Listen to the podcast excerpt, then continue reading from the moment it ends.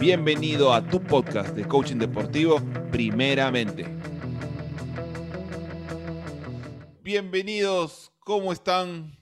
¿Cómo están todos? Aquí nos encontramos nuevamente para el episodio 3 de tu podcast de coaching deportivo, primeramente. Jung, ¿cómo estás? ¿Qué tal? ¿Qué tal? Buenos días, buenas tardes, buenas noches, buenas madrugadas para todos.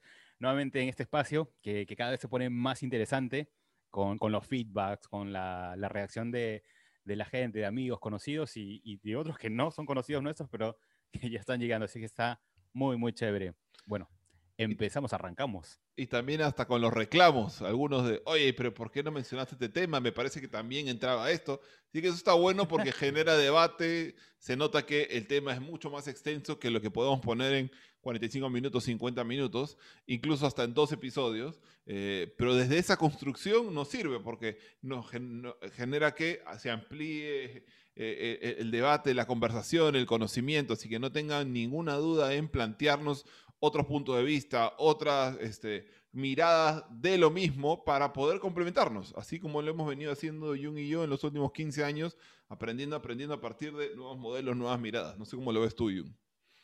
Sí, de todas maneras, porque de hecho nos vamos a seguir nutriendo y si es algo que de repente puede ser hasta nuevo para nosotros, va a ser súper interesante poder investigarlo y luego compartirlo con todos, pues, ¿no?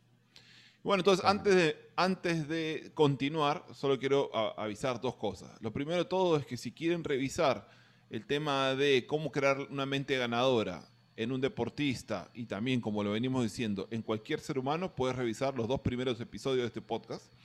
Y adicionalmente, el día de hoy teníamos, el, eh, tocaba el caso de éxito, pero mm. hemos dado temas de fuerza mayor. Ustedes saben que en la pandemia todo se hace más complejo. Eh, vamos a tener ese episodio en la siguiente semana, el cuarto episodio, pero no por eso queríamos dejar de hacer un episodio. Así que la próxima semana vamos a estar con nuestro invitado, no se preocupen, así que vamos a entrar al tema del día de hoy, Jung. ¿Y cuál es el tema del día de hoy, Jung? Ya me olvidé. No, mentira. ¿Cuál es el tema del día de hoy? el tema del día de hoy. Vamos a ver qué es lo que pasa con nosotros. Y habíamos hablado la vez pasada de crear esta, cómo, cómo empezar a tener esta mente ganadora, a ver qué pasa con, con, las emociones, qué pasa, cómo podemos sostener esto, ¿sí? ¿Cómo podemos sostener? Es decir, cómo tener un estado emocional óptimo. Sí, porque... Vamos a empezar a hablar de esto porque cuando, ¿por qué esto es importante? Eh, incluso cuando hablábamos de la mente ganadora, hablábamos del manejo de esas emociones desagradables o, con o que nos genera dificultad en nuestro desempeño. Por lo tanto, requerimos aprender a manejar nuestro estado emocional. Y de hecho, algunas personas nos preguntaron sobre eso. Oye, Ignacio, pero me cuesta, ¿no? Oye, Jun, pero dijeron esto, pero luego me cuesta hacer. ¿Cómo hago para poder manejar ese tipo de cosas? Entonces, vamos a profundizar sobre algo y vamos a volver todo un tema sobre algo que mencionamos eh, dentro de la mente ganadora, pero ahora vamos a ver todo lo que tiene que ver con el estado emocional y cómo el estado emocional es lo que luego te permite comportarte de otra manera y por lo tanto tener resultados diferentes. Entonces, desde ya empezamos a decir que tu desempeño, tu performance, está directamente ligado con el estado emocional en el que te encuentras. Y de hecho, incluso puede ser hasta más importante que la mecánica. Porque una mecánica se va a sostener o no se va a sostener si es que el estado emocional acompaña. Entonces, cuando hablamos de emoción, porque el estado emocional se relaciona con las emociones, ¿por qué decimos mm. que el estado emocional, por lo tanto, las emociones, se relacionan con el comportamiento y el desempeño? ¿Por qué? Porque las emociones. hay algo que, también dijiste es que es súper interesante, ¿no? O sea, este, siempre vamos a estar buscando algo. ¿no? Aquella persona que, está, que, quiere tener esta actitud ganadora y empezar a tener resultados, pues, siempre va a haber una brecha entre donde estamos y donde queremos estar. ¿Ok? Siempre va a haber ese, ese, espacio. Entonces, ¿qué necesitamos? Consistencia. De todas maneras, consistencia y un enfoque constante. ¿A qué me remito con eso? Con lo que acabas de decir, que necesita, ¿ok? Estar acompañado de una manera sostenida. Y en ese, en ese ámbito eh, aparece el estado emocional. Pues, para, para, poder este, convertirnos en ese tipo de persona que puede dirigir nuestro enfoque hacia donde queremos, tomando acciones consistentes. Sí, y, y Jun, justo me parece que tú traes algo que, que habíamos mencionado también, porque al final la gente, todos queremos algo y a veces no sabemos cómo obtenerlo. Entonces, muchas veces decimos que queremos sentirnos de una manera o que queremos lograr algo. Pero al final, si se dan cuenta, la, única razón por la que queremos cambiar nuestros comportamientos, cambiar las cosas que estamos haciendo, es porque queremos sentirnos de una manera determinada. Y entonces, al final, lo que la gente quiere es tener un estado, un estado emocional distinto al que tal vez está en este momento. O sostener un estado emocional en el que ya se encuentra. Por lo tanto, si no se trata únicamente de la medalla, el ascenso, el campeonato, el tiempo, ¿no? Terminar en cierto puesto, porque al final al deportista podemos decir que queremos el campeonato, que queremos el ascenso, que queremos X cosa, que queremos lograr tal cosa, que queremos vernos, que queremos tal foto, que quiero el récord, pero realmente, realmente lo que la gente quiere y el deportista quiere no es exactamente eso, es la emoción, lo que da el vivir ese resultado, el lograrlo o el pasar o el proceso de lograrlo, hay una emoción que se relaciona, ¿no? Entonces yo no sé qué... esa, esa, sí, no, de todas maneras, o sea, de hecho cuando, por ejemplo, de repente nosotros nos ponemos una meta, ok, la logramos. ¿Qué pasa cuando la logramos? Chévere, lo sentimos en ese momento y luego, tipo que se va diluyendo, ¿no es cierto? Vamos para entenderlo así. Entonces, lo que realmente nos impulsa a eso es la sensación, la sensación de alcanzarlo, esa sensación de placer, ¿no? De, de, de, de éxito, de, este, hasta de repente euforia en el momento, ¿no? O sea, hablaba hace un rato con un entrenador de fútbol de Paraguay, ¿no? porque estaba viendo una situación, estamos hablando de tema de emociones, y, y él decía, pero cómo, se, cómo, cómo, aparece primero la emoción? Si es la, la, emoción, si es el mensaje, es el pensamiento. ¿qué? Y luego viendo un video de él, de él, y de repente, Carlos, si estás escuchando, cuando, cuando escuches esto, te vas a matar de risa. Eh, este, vemos un video de él, su primer partido como técnico, ¿ok? Este, él siendo técnico interino, el club venía de una de, capa caída, vamos a decirlo así. ¿Ok? Y él había agarrado el equipo y le había puesto mucho empeño. Primer partido, minuto 94, estaban 0 a 0, ¿sí? Minuto 94, un contragolpe, gol de su equipo. 94, se acababa con esto. Primer partido, primer partido de su club como, y el primer partido como técnico y gol. 94 minutos. ¿Qué pasó ahí? La celebración de él, de repente él lo puede ver en internet, ¿sí? La celebración de él fue, pues, tirarse al piso, fue de euforia, ¿sí? De euforia. Y yo estoy seguro, ¿sí? Que él no dijo, oye, si lo ganamos, yo voy a celebrar así y esto me va a pasar. No, simplemente fue total. Lo que sí quería era ganar, pero esa sensación de haberlo alcanzado fue absoluta, fue absoluta, ¿no? Entonces, eso es lo que nos mueve al final, es eso, el querer eh, tener esa sensación ¿no? de placer, de satisfacción. ¿Y sabes por qué, Yu? Porque el ser humano no vive el resultado. El ser humano vive la consecuencia del resultado. Yo no me relaciono con el resultado directamente, yo me, yo me relaciono con el significado que el resultado tiene para mí y por lo tanto la emoción que tiene ese resultado para mí. Entonces, tú que, está, que eres el profe, que eres técnico, que estás entrenando a alguien, que necesitas, este, no sé, liderar a alguien, algún equipo, necesitas que ese equipo se conecte con esa emoción, porque es la emoción lo que la gente va a vivir.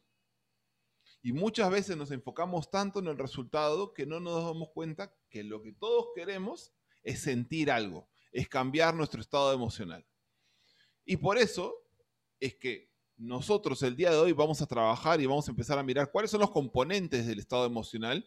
¿Para qué? Para poder empezar a interrumpir la manera en la que nos estamos sintiendo y luego poder sentirnos de la manera que requerimos sentirnos para poder lograr algo. Porque además, no solamente está la emoción del logro, que es la típica en la que generalmente nos enfocamos, cuando yo campeone me voy a sentir así, cuando ascendamos así, cuando logre tal resultado, cuando quede en tal puesto me voy a sentir de esta manera, sino que hay una emoción que es la emoción que me lleva hacia ese resultado. Y esa es la primera emoción que requerimos que el deportista sienta. Porque esa es la emoción que lo va a sacar de su estado de confort o de su estado en el que ya se encuentra para hacer el ajuste, para poner el adicional, para sostener algo, y luego poder lograr el resultado que le va a dar una nueva emoción. Entonces está la emoción del resultado y la emoción del proceso. Pero Jung, cuando otra vez, me parece que hay una, algo que no estamos respondiendo, que es, que estamos hablando es, ¿cómo entonces o por qué es que la, emoción tiene que ver con el movimiento, tiene que ver con el desempeño? Y, sí, y, hablabas tú también de, de que necesita tener vivir una emoción. Yo creo que lo, lo, previo es empezar a identificarlo, ¿no? Tener esa, esa relación directa con entender qué cosa está pasando, ¿no? Para incluso luego, como dices tú, desde el cuerpo, propiciarlo, traerlo. Eso, mucho de lo, en la psicología deportiva también se habla de que es súper importante, creo que también lo vimos la vez pasada, el tema de las metas, o que tener metas es súper importante. Y dentro de las metas también poder identificar cuáles son las emociones que te van a impulsar para llevar a hacer eso. si, si, al final, pues, este, la consecución de esto me va a generar alegría hubo algo previamente, una eh, emoción previa que me, me llevó hacia eso. La corporalidad, la fisiología, cumple un, papel importantísimo, fundamental para poder empezar a tener un estado emocional óptimo. Sí, y, otra vez, vamos a ir desde lo más básico primero, que es eh, emoción viene, como, yo creo que a veces a mí me gusta mucho explicarlos de la palabra en inglés porque me parece que queda muy claro, ¿no? Emoción como en, inglés es emotion. Y emotion viene de motion, de movimiento. Entonces, ¿qué mm. significa esto? Que la, emoción está directamente relacionada con el movimiento, ¿no? Emotion es como energía en movimiento. Por lo tanto, yo me voy a mover, yo deportista, yo persona, yo técnico, yo directivo, yo quien sea, me voy a mover coherentemente con la emoción en la que estoy. Y de la misma manera, si yo me muevo de una manera, me siento de esa manera. Literal, ustedes que no sé si estarán corriendo y escuchando esto, sentados y escuchando esto, manejando y escuchando esto, ustedes cambien la manera en que se están moviendo en este momento, cambien la manera en cómo están respirando, cambien la manera en cómo se están sentando y se van a dar cuenta que pueden sentirse de una manera, pueden sentirse de una manera distinta por el solo hecho de hacer eso. Entonces, la emoción se relaciona con la acción.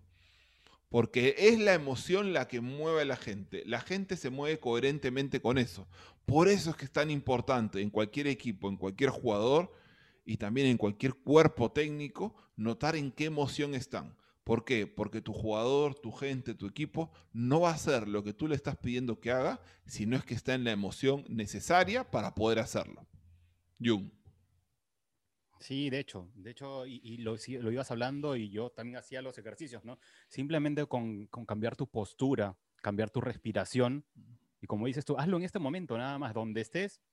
Si estás sentado, cambia tu mirada, eh, y empieza a respirar. Algo va a pasar definitivamente eh, contigo y tu estado emocional. En este, en este caso, tu emoción va, va a cambiar. Es, sumamente simple de poder generarlo. Como dices tú, es la siempre va a haber una coherencia. Nosotros siempre estamos llevados por dos fuerzas, ¿no? Esto lo, lo entendimos también. O nos, nos vamos hacia el dolor o nos vamos hacia el placer, ¿no? Estamos siempre llevados por esas dos fuerzas. Y entonces, cuando hablamos de, esta emoción que genera movimiento, pero otra vez, no solo es que la emoción genera movimiento, es que el movimiento genera una emoción. ¿Por qué? Porque la emoción no la puedes vivir intelectualmente, la emoción la vives corporalmente. La emoción puede estar despertada a partir de un pensamiento, a partir de que el sistema nervioso tiene algún pensamiento que luego hace que esas ese, ese estímulo se recorra por el cuerpo y despierte algo.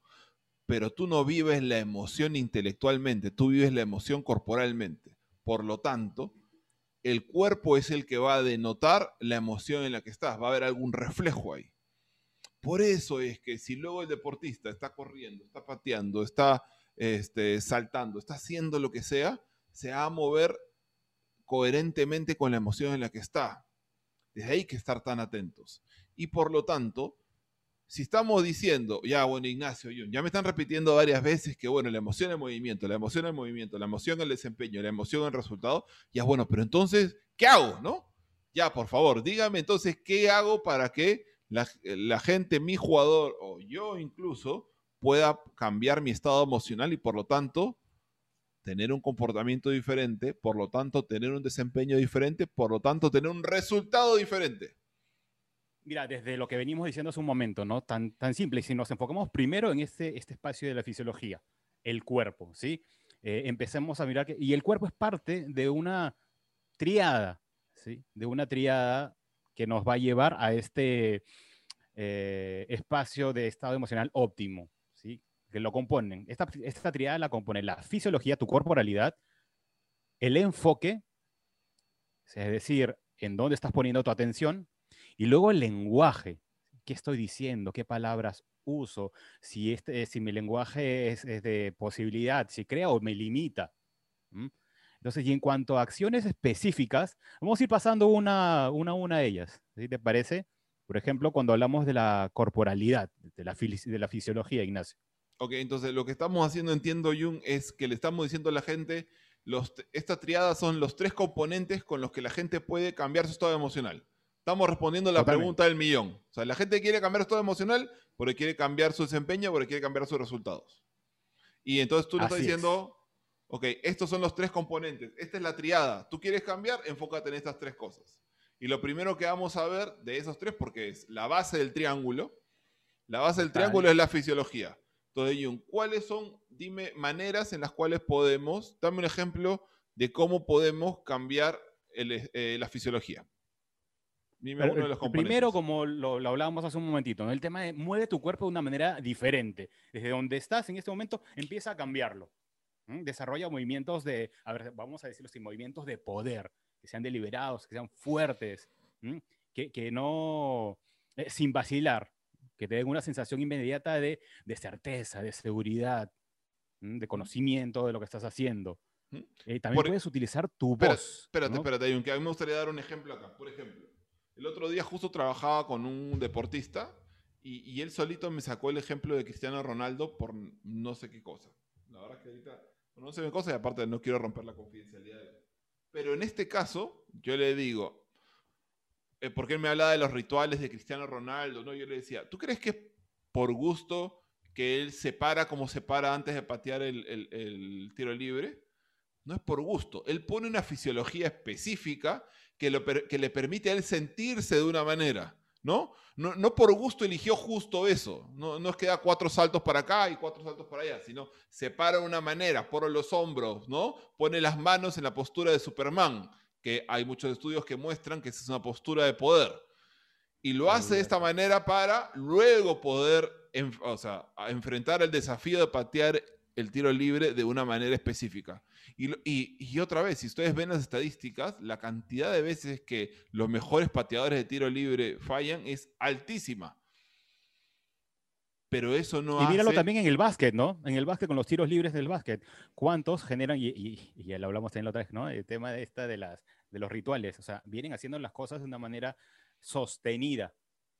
Una práctica sostenida. Pero y, yo lo que quería sumar a eso es que no es el ritual por el ritual, no es repetir por repetir, es que hay una repetición con una postura, con una fisiología ideal para, otra vez, generar un estado emocional que me acompañe al resultado que yo quiero lograr. Entonces, eso es lo que quería poner con estos, como estos movimientos de poder, estas posturas específicas donde yo pongo mi cuerpo de una manera. Entonces, otra de la, segunda que yo podría mencionar, Jung, es eh, para poder trabajar en la fisiología, es cómo respiras. Una persona, un jugador, un deportista, un enemigo, dependiendo de cómo tú respiras, es como tú te estás sintiendo. Y una de las cosas que te podríamos decir es, si te atreverías en este momento a respirar por un minuto y contar cuántas respiraciones haces. Podría pasar que tú respires ahorita por un minuto y te das cuenta que estás respirando más de 20, 25 veces por minuto es muy probable que si tú respiras más de 20 veces en un minuto, es porque tienes cierto nivel de ansiedad. Así que, a ver, el que quiera probarlo, tranquilamente le puedes poner pausa en este momento, respiras un minuto y cuentas. Y ahora si te das cuenta de eso. Y si te das cuenta de eso, bueno, primero de todo, ¿Qué haces? primero todo, seguramente va a estar más atento a la segunda parte de, de este capítulo y ¿qué podríamos hacer? Una de las, bueno, si quieres, Jun, le podemos enseñar una de las maneras, una técnica, ¿Qué es, a partir de 20 respiraciones, en un minuto hay cierto nivel de ansiedad. No estamos diciendo que la ansiedad es mala, ya lo dijimos la vez pasada, la ansiedad puede generar atención, concentración, el tema es cuando la atención ya empieza a ser no saludable, cuando tienes 35 respiraciones por minuto, 45, dependiendo. Una de las cosas que puedes hacer, es una técnica que aprendimos en un programa con Wim Hof, es respirar, inhalar y cuando exhalas, exhalas por la boca haciendo un sonido sostenido. Entonces, de tal manera que tu respiración la haces mucho más lenta y así, con el cuerpo, obligas a que el sistema vaya más lento, forzando a que la emoción vaya hacia un lugar determinado. Entonces, un ejemplo sería esto. Inhalas.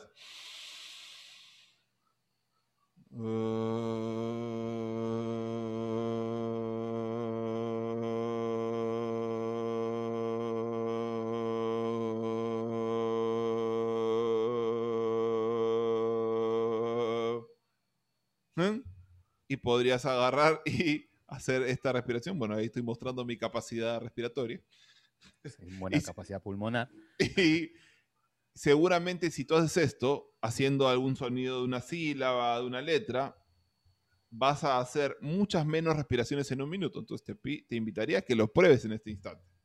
Sí, es importante que hagas con, o sea, que no hagas el sonido con la boca cerrada, necesitas hacerlo con la boca abierta, ¿sí? Para que puedas emitir el sonido y desde ahí eh, estimular de una manera diferente tu, tu, cuerpo y llevarlo a otra emoción. ¿sí? vas a dar y cuenta. Esto también, por ejemplo, siguiendo con, con, el ejemplo de Ignacio, perdón, este, de, los, de los jugadores de fútbol, mira los arqueros. Los arqueros tienen una particularidad cuando hacen el saque de meta. ¿sí? Muchos de ellos respiran de una manera diferente justo en ese momento para poder cambiar su emocionalidad y tener muchísima este, efectividad en lo que están haciendo. O si no puedes ver un saltado, un saltado, una saltadora de salto alto cómo respira justo antes, ¿no? Y de hecho respira diferente antes de empezar a correr, o sea, de hacer los pasos que hacen, versus la respiración que está haciendo justo en el momento, ¿no? La inhalación que hace y la exhalación para poder extender el cuerpo, moverse de una manera. Entonces, la respiración no solamente afecta en mi capacidad de movimiento, sino también en el estado emocional en el que entro. Otra manera otra manera que, a veces ni nos damos cuenta, porque no tenemos, bueno, ahora que estamos con el Zoom tantas veces a la, por semana y todas las reuniones en la pandemia, pero muchas veces el deportista no tiene algo que se esté mirando y, no puede darse cuenta de algo, Jung. ¿Cuál podría ser otra clave para, desde la corporalidad, desde la fisiología, cambiar tu estado emocional? Esta acá es interesante, ¿no? Porque como dices, a veces no nos damos cuenta, pero eh, los cambios radicales en las expresiones faciales, en tu cara. ¿sí? A veces tú le preguntas a alguien, ¿cómo estás? Bien. Mm. ¿No? Y ese bien es, oye, amigo, ¿cómo estás? Bien, todo chévere, pero comunícatelo a tu cara, por favor, porque para poder verlo, ver que realmente eso está pasando. No, no le llegó, no, le, no, llegó el mail, no, no, le llegó el mail al rostro. Estímulo. Se cayó el wifi. Se cayó, se cayó el wifi de la alegría. Entonces es súper importante primero tener esa conexión y luego cambia, cambia tus, tus expresiones faciales, pero de, manera radical, ¿no? Es decir, lo que vas a hacer es que esto es intencional, lo vas a llevar hacia, hacia otro lado. De esta manera también tu emoción va, va, a modificar. Por ejemplo, míralo ahorita, estás, de repente tu, tu, tu mirada está hacia, está hacia un lugar, cámbiala rápidamente y sonríe, pero intencionalmente. Algo va a pasar con tu cerebro. Tu cerebro no, no distingue si esto es intencional o no. ¿Sí? El, rápidamente lo que se va a disparar ahí es la alegría. Si empiezas a sonreír, ¿sí? pero llévalo hacia lo, hacia lo exagerado y de repente vas a ir hasta un... y le puedo decir, yo que sí lo estoy viendo a Jung, lo estoy haciendo en este momento. Y se notaba como tenía que hacer esta parte porque no se le aguantó, se aguantaba la risa que se le estaba viniendo. Claro, está riendo, pues no, porque estamos hablando y luego me he puesto a reír. Pero, rápidamente esto te va a invitar y como te digo, el cerebro no lo va a reconocer, va a decir, eso es alegría, alegría es esto, y empiezan a desprenderse pues este, eh, eh, muchos químicos, ¿no? Pero esto, importante, cambia radicalmente tus expresiones faciales. Y, y, y, entonces, esto otra vez, si lo queremos llevar a ejemplos, que fue algo que también nos estuvieron pidiendo en los primeros dos episodios, es por ejemplo, cuando un técnico, un profe, un entrenador está comunicándole a, su equipo, a su gente, eh, ¿qué hacen? Muchas veces no se dan cuenta de con qué cara los le están comunicando algo, ¿no? O de repente les están hablando de algo serio, importante, y ellos mismos están mirando hacia otro lado, están con la mirada hacia abajo. Eh, eh, bueno, podríamos buscar también lo de los brazos, a veces cómo lo ponen, eh, el, volumen de voz no es lo suficientemente intenso o tal vez no se dan cuenta que lo único que utilizan es siempre una mirada molesta, una mirada seria, ¿no? Una, un tono de voz más seco, más, más, duro. Y, son esos matices lo que te va a permitir construir diferentes estados emocionales y por lo tanto, recuerda que las emociones se contagian. Entonces también, desde qué lugar estás liderando tú, vas a contagiar a tus jugadores, vas a contagiar a tus compañeros. No, no, es casualidad. Hay una cosa, bueno, hay unas cosas que se llaman las neuronas espejo, y bueno, otras para no meternos tanto en la teoría, sino en lo práctico, yo te aseguro que la emoción contagia al otro. Como el tipo de ejemplo de cuando. Práctico, Ignacio, como. La risa. sí, o sea, al final, este, lo le dice el doctor eh, López Rossetti, ¿no? Nosotros no somos seres racionales, somos seres emocionales que razonamos. Entonces nos movemos básicamente primero desde la emoción.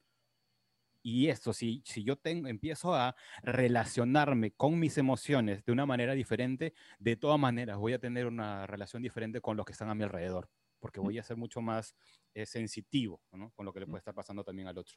Y este último punto lo vamos a mencionar principalmente porque no es nuestro lado de expertise, pero por supuesto que dependiendo de la dieta, la nutrición que tú tengas, vas a tener una capacidad corporal diferente a que si tienes, si comes, si comes mayor cantidad de grasas, que si comes mayor cantidad de frutas o verduras. Dependiendo de cómo sea tu nutrición, también va a ser diferente tu capacidad corporal y por lo tanto tu capacidad para poder entrar en un estado emocional y sobre todo sostenerlo. Pero bueno, eso simplemente para mencionar. La relación que tiene, que tiene aquí la, la, alimentación con mm. la fisiología tiene que ver con salud y energía, ¿no? Cuánta, más, cuánta mayor salud te va a dar y cuánta energía te va a dar. Y entonces vamos a entrar al, al, segundo lado del triángulo y casi a la vez vamos a entrar al tercer lado del triángulo de esta triada de los componentes de cómo cambiar tu estado emocional. El segundo que tú decías, Jung, era el poder del enfoque, cambiar tu enfoque. Entonces, ¿qué, podemos decirle a la gente sobre esto para poder apoyarlos porque recuerden, por supuesto que cambiar tu fisiología te va a ayudar, pero si cambias tu fisiología y además cambias tu enfoque y además cambias las palabras que estás usando, es mucho mayor el efecto en tu estado emocional. lo mejor es usar la triada. Entonces, ¿cuál puede ser una manera, Yun, de poder cambiar este enfoque? Y, el enfoque tiene que ver en donde, en donde tú te concentras, en donde pones tu atención, e, es tu enfoque, ¿no?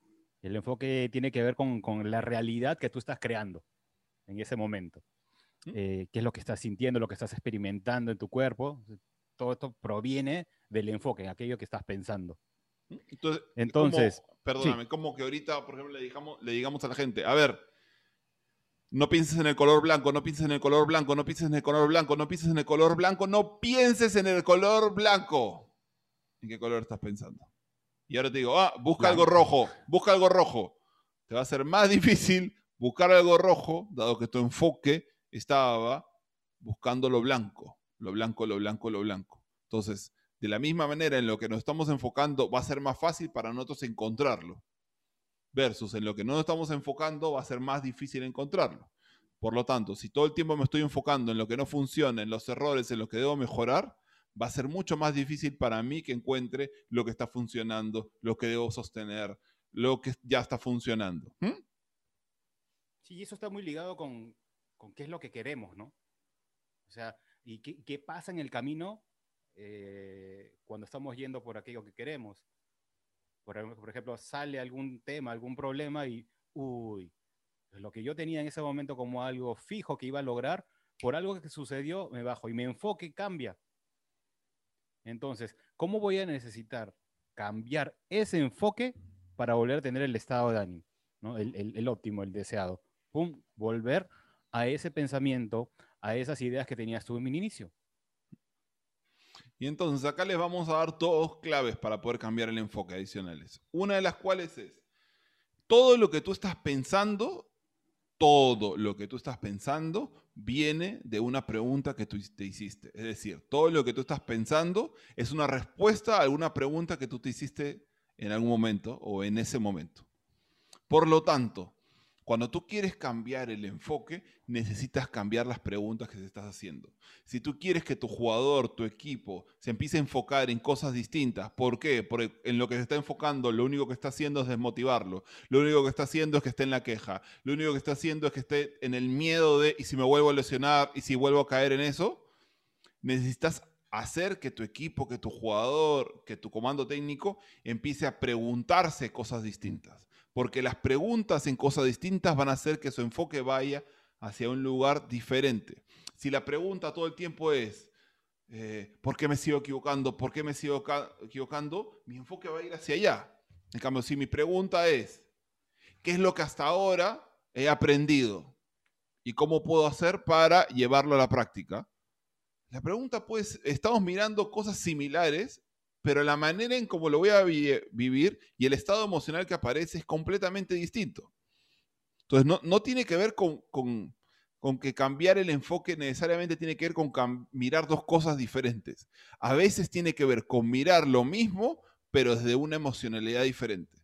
Porque otra vez, no se trata de que la emoción sea buena o mala, sino estamos buscando ser más efectivos en nuestro desempeño. Entonces, la pregunta que te quieres hacer la pregunta que quieres hacer con tu deportista es, ¿cuál es la emocionalidad que me va a ayudar a poder lograr el resultado que quiero? Y por lo tanto, entonces, ¿qué enfoque debo tener?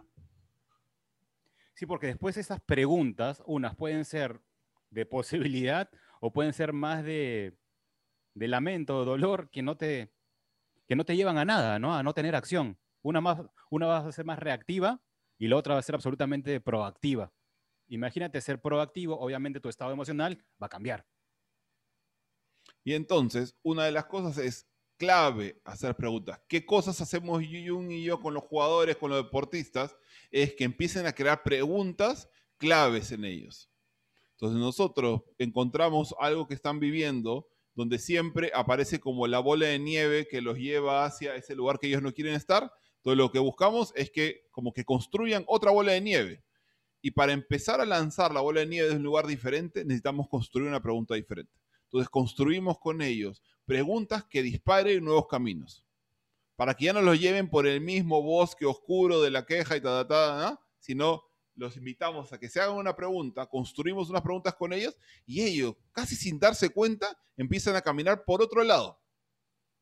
No sé si has visto alguna vez esta imagen, perdón, solo como terminar. ¿Has visto esta imagen alguna vez, Jun, donde se ve un bus y eh, donde hay dos personas?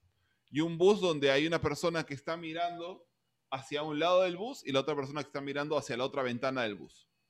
Entonces una de las dos personas está todo el tiempo mirando hacia la pared, ¿no? Porque están como en un acantilado. Está mirando la pared y está toda triste porque siempre ve la piedra, lo mismo. Y se ve la otra persona que está en el... Ah, lo, perdóname, tienes razón. Estaba...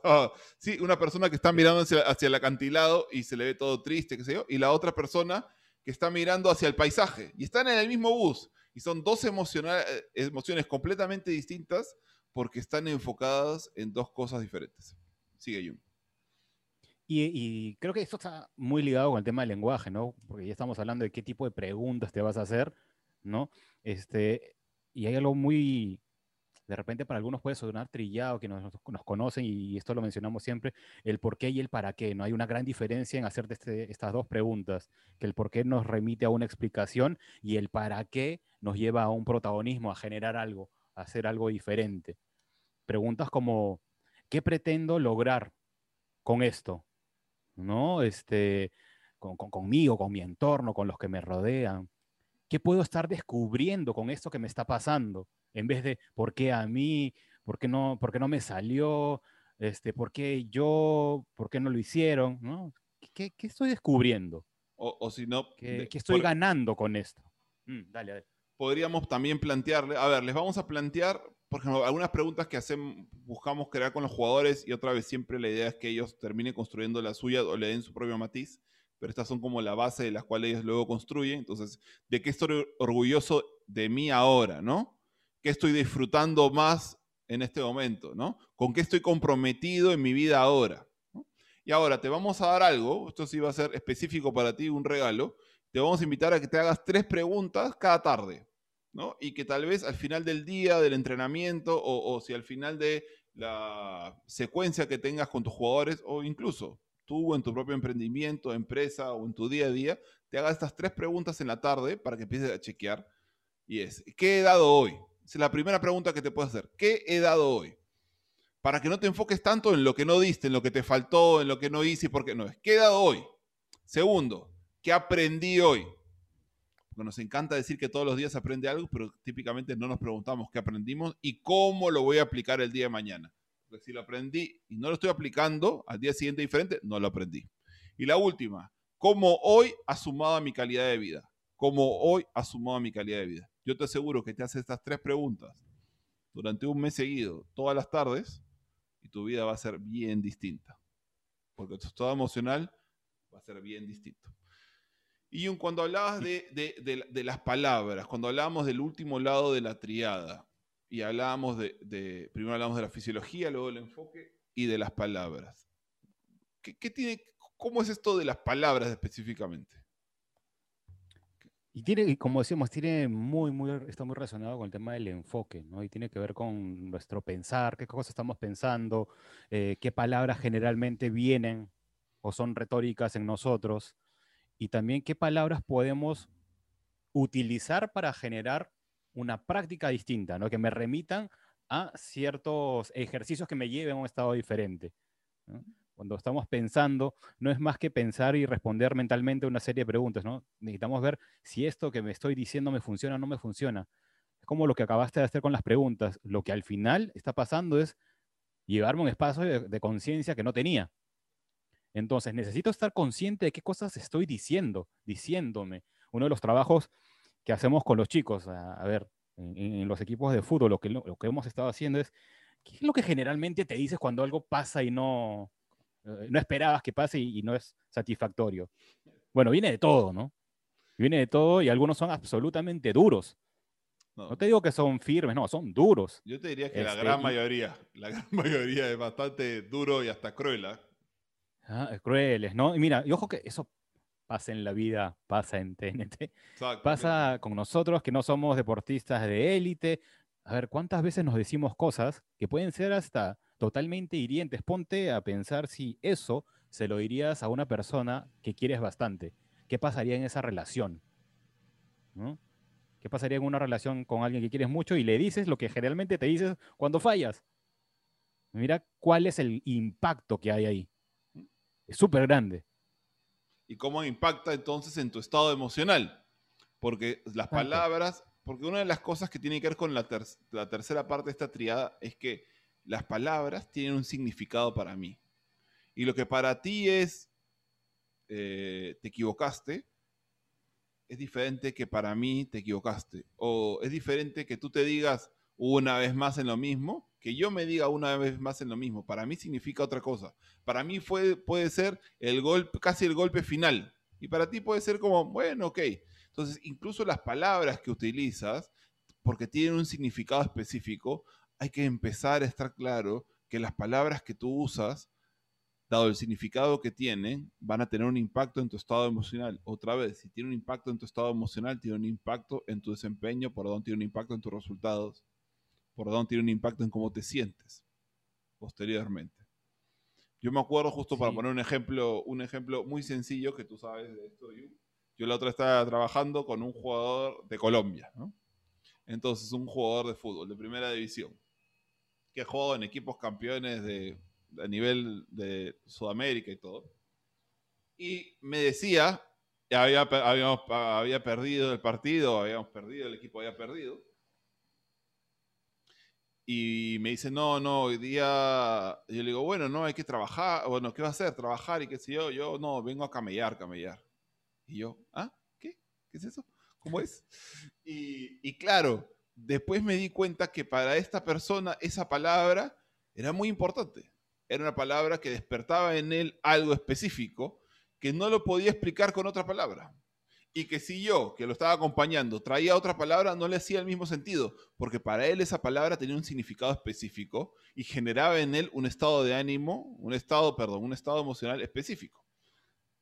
Y desde ahí, no solamente es importante para el jugador en su propia conversión privada, sino también para los que acompañan, los que están alrededor, saber esas palabras, porque esas palabras claves van a ayudarlo hacia arriba o lo van a tirar hacia abajo. ¿Mm? Me ha hecho recordar también la experiencia con un jugador de, fútbol que, a ver, este espacio duro y cruel que, del que hablábamos, él lo vivía durante el partido. O sea, un error durante el partido era empezar a decirse un montón de cosas que no eran para nada constructivas. Entonces, en las sesiones, conversando con él, llegamos a encontrar una palabra, le digo encontrar una palabra, en este caso son dos, dos palabras que lo centraban, es decir, lo, lo, lo llevaban nuevamente la concentración al enfoque, ¿sí? Y su estado emocional era totalmente distinto. Pasar de la frustración, de la rabia, del, del dolor, a la esperanza, porque trabajamos desde ahí. Y simplemente pasó de todo lo que te puedes decir cuando, cuando fallas a vamos arriba. No, es vamos, que vamos, no, era vamos arriba. Y, y fue increíble cómo em, esto empezó a, a, cambiar en su, en su desempeño. Porque mira, ¿no? Tu estado emocional empieza a desempeñar tus acciones de una manera diferente. Mira, que desde la corporalidad, que tenía que ver con, con escucharse, ¿sí? primero, primero escucharse y luego cambiar, respirar y luego utilizar en este caso las palabras, el lenguaje diferente para un estado emocional diferente. Está bueno, Jung. Entonces. Por ahí que me está escuchando, vamos arriba, siempre.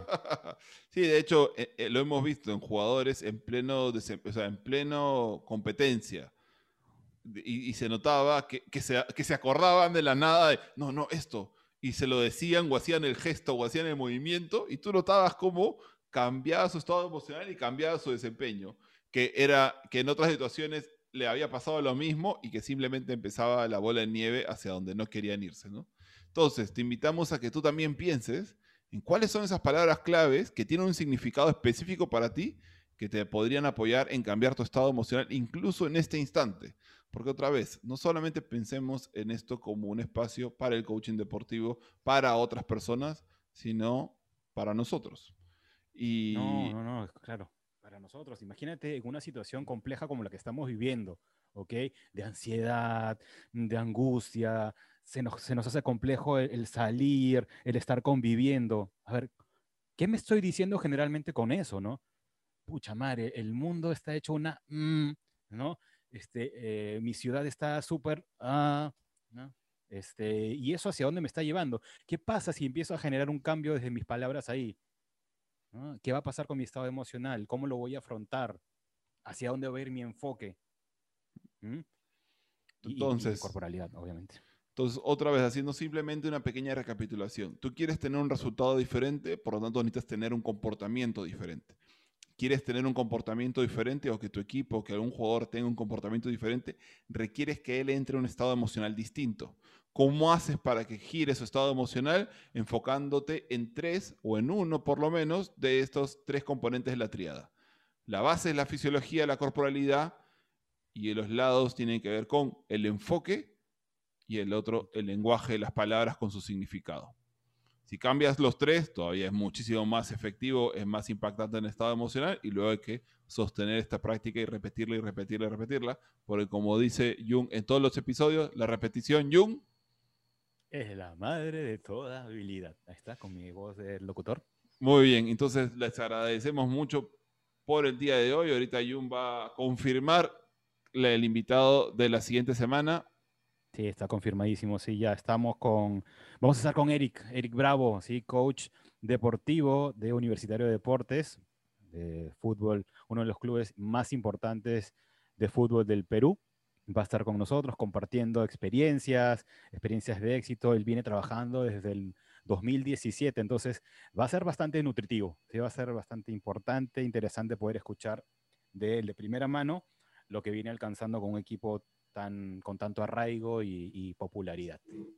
Así que muchísimas gracias. Los invitamos a que nos dejen sus comentarios en el Instagram que tenemos de Primeramente Podcast, que ahí nos pongan preguntas, que nos pongan los temas que quieren conversar y que sigamos eh, creando esta comunidad donde creemos que el coaching deportivo puede servir específicamente dentro del ámbito del deporte, pero además en cualquier ámbito donde nosotros nos desempeñemos. Así que muchísimas gracias y nos vemos la siguiente semana.